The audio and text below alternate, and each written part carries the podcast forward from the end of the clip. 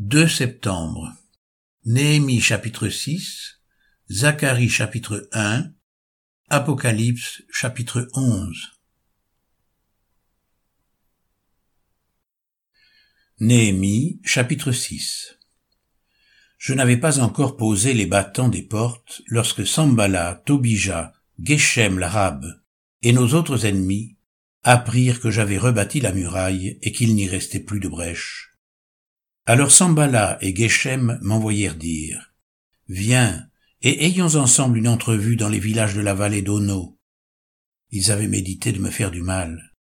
Je leur envoyai des messagers avec cette réponse. J'ai un grand ouvrage à exécuter, et je ne puis descendre. Le travail serait interrompu pendant que je le quitterais pour aller vers vous. Ils m'adressèrent quatre fois la même demande, et je leur fis la même réponse. Sambala m'envoya ce message une cinquième fois par son serviteur qui tenait à la main une lettre ouverte. Il y était écrit Le bruit se répand parmi les nations et Gachmu affirme que toi et les Juifs, vous pensez à vous révolter et que c'est dans ce but que tu rebâtis la muraille. Tu vas, dit-on, devenir leur roi. Tu as même établi des prophètes pour te proclamer à Jérusalem roi de Juda. Et maintenant ces choses arriveront à la connaissance du roi. Viens donc, et consultons-nous ensemble. Je fis répondre à Sambala, Ce que tu dis là n'est pas, c'est toi qui l'inventes. Tous ces gens voulaient nous effrayer, et ils se disaient ils perdront courage, et l'œuvre ne se fera pas. Maintenant, ô Dieu, fortifie-moi. Je me rendis chez Shemaéja, fils de Délaja, fils de Méhétabéel. Il s'était enfermé et il dit, Allons ensemble dans la maison de Dieu au milieu du temple, et fermons les portes du temple, car ils viennent pour te tuer, et c'est pendant la nuit qu'ils viendront pour te tuer. Je répondis, Un homme comme moi prendre la fuite? Et quel homme tel que moi pourrait entrer dans le temple et vivre? Je n'entrerai point. Et je reconnus que ce n'était pas Dieu qui l'envoyait. Mais il prophétisa ainsi sur moi parce que Sambala et Tobija lui avaient donné de l'argent. En le gagnant ainsi, ils espéraient que j'aurais peur, et que je suivrais ses avis et commettrais un péché. Et ils auraient profité de cette atteinte à ma réputation pour me couvrir d'opprobre. Souviens-toi, ô mon Dieu, de Tobija et de Sambala, et de leurs œuvres. Souviens-toi aussi de Noadia, la prophétesse, et des autres prophètes qui cherchaient à m'effrayer. La muraille fut achevée le vingt-cinquième jour du mois d'Élul, en cinquante-deux jours. Lorsque tous nos ennemis l'apprirent, toutes les nations qui étaient autour de nous furent dans la crainte. Elles éprouvèrent une grande humiliation et reconnurent que l'œuvre s'était accomplie par la volonté de notre Dieu. Dans ce temps-là, il y avait aussi des grands de Juda qui adressaient fréquemment des lettres à Tobija et qui en recevaient de lui, car plusieurs en Juda étaient liés à lui par serment, parce qu'il était gendre de Shekania, fils d'Arach, et que son fils Jokanan avait pris la fille de Meshulam, fils de Bérekia. Il disait même du bien de lui en ma présence, et il lui rapportait mes paroles. Tobija envoyait des lettres pour m'effrayer.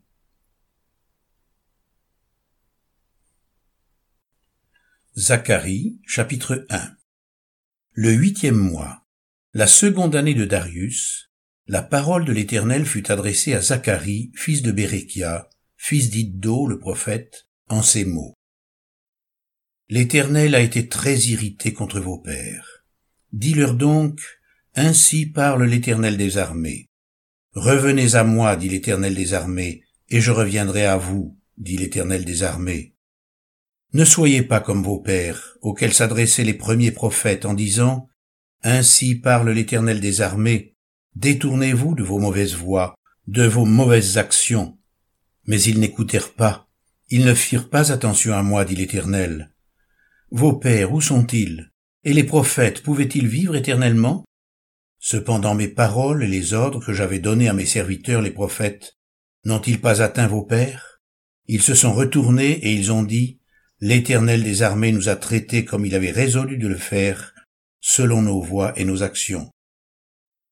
Le vingt-quatrième jour du onzième mois, qui est le mois de Sheba, la seconde année de Darius, la parole de l'Éternel fut adressée à Zacharie, fils de Bérekia, fils d'Iddo, le prophète, en ces mots. Je regardais pendant la nuit et voici un homme était monté sur un cheval roux et se tenait parmi des myrtes dans un lieu ombragé. Il y avait derrière lui des chevaux roux, fauves et blancs. Je dis, Qui sont ces chevaux, monseigneur? Et l'ange qui me parlait me dit, Je te ferai voir qui sont ces chevaux. L'homme qui se tenait parmi les myrtes prit la parole et dit, Ce sont ceux que l'Éternel a envoyés pour parcourir la terre. Et ils s'adressèrent à l'ange de l'Éternel qui se tenait parmi les myrtes, et ils dirent, Nous avons parcouru la terre, et voici, toute la terre est en repos et tranquille.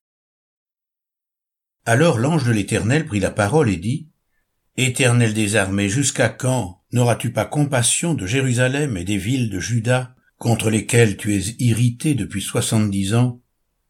L'Éternel répondit par de bonnes paroles, par des paroles de consolation à l'ange qui me parlait. Et l'ange qui me parlait me dit, Crie, et dis, Ainsi parle l'Éternel des armées. Je suis ému d'une grande jalousie pour Jérusalem et pour Sion, et je suis saisi d'une grande irritation contre les nations orgueilleuses, car je n'étais que peu irrité, mais elles ont contribué au mal. C'est pourquoi ainsi parle l'Éternel. Je reviens à Jérusalem avec compassion. Ma maison y sera rebâtie et le cordeau sera étendu sur Jérusalem. Crie de nouveau et dis, ainsi parle l'Éternel des armées.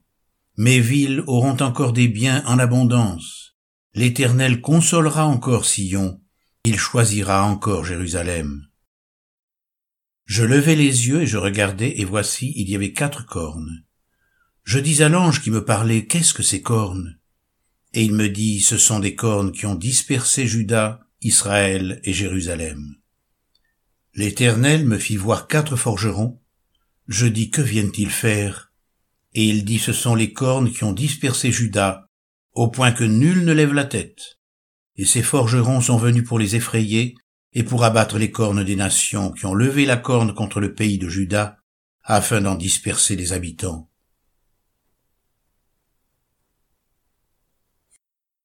Apocalypse chapitre 11 On me donna un roseau semblable à une verge en disant, Lève-toi et mesure le temple de Dieu, l'autel et ceux qui y adorent mais le parvis extérieur du temple, laisse-le de côté et ne le mesure pas, car il a été donné aux nations, et elles fouleront aux pieds la ville sainte pendant quarante-deux mois. Je donnerai à mes deux témoins le pouvoir de prophétiser, revêtus de sacs, pendant mille deux cent soixante jours.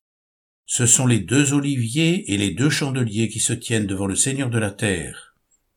Si quelqu'un veut leur faire du mal, du feu sort de leur bouche, et dévorent leurs ennemis. Et si quelqu'un veut leur faire du mal, il faut qu'il soit tué de cette manière. Ils ont le pouvoir de fermer le ciel, afin qu'il ne tombe point de pluie pendant les jours de leur prophétie.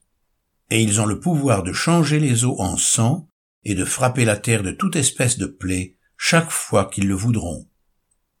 Quand ils auront achevé leur témoignage, la bête qui monte de l'abîme leur fera la guerre, les vaincra et les tuera, et leurs cadavres seront sur la place de la grande ville qu'on nomme symboliquement Sodome et Égypte, là même où leur Seigneur a été crucifié. Des hommes d'entre les peuples, les tribus, les langues et les nations verront leurs cadavres pendant trois jours et demi, et ils ne permettront pas que leurs cadavres soient mis dans un sépulcre.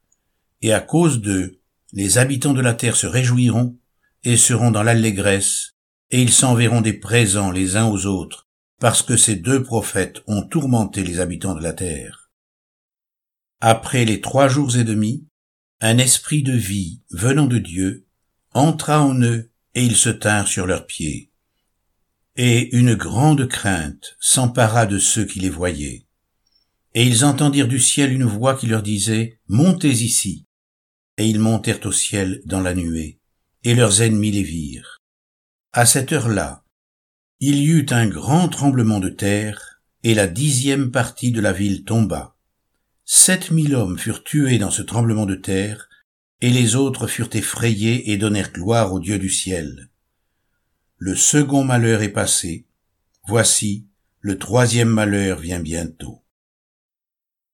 Le septième ange sonna de la trompette, et il y eut dans le ciel de fortes voix qui disaient le royaume du monde est remis à notre Seigneur et à son Christ, et il régnera au siècle des siècles. Et les vingt-quatre vieillards qui étaient assis devant Dieu sur leur trône tombèrent face contre terre, et ils adorèrent Dieu en disant, Nous te rendons grâce, Seigneur, Dieu Tout-Puissant, qui est et qui était, car tu as saisi ta grande puissance et pris possession de ton règne. Les nations se sont irritées, ta colère est venue, et le temps est venu de juger les morts, de récompenser tes serviteurs les prophètes, les saints et ceux qui craignent ton nom, les petits et les grands, et d'exterminer ceux qui détruisent la terre. Et le temple de Dieu dans le ciel fut ouvert, et l'arche de son alliance apparut dans son temple. Et il y eut des éclairs, des voix, des coups de tonnerre, un tremblement de terre, et une forte grêle.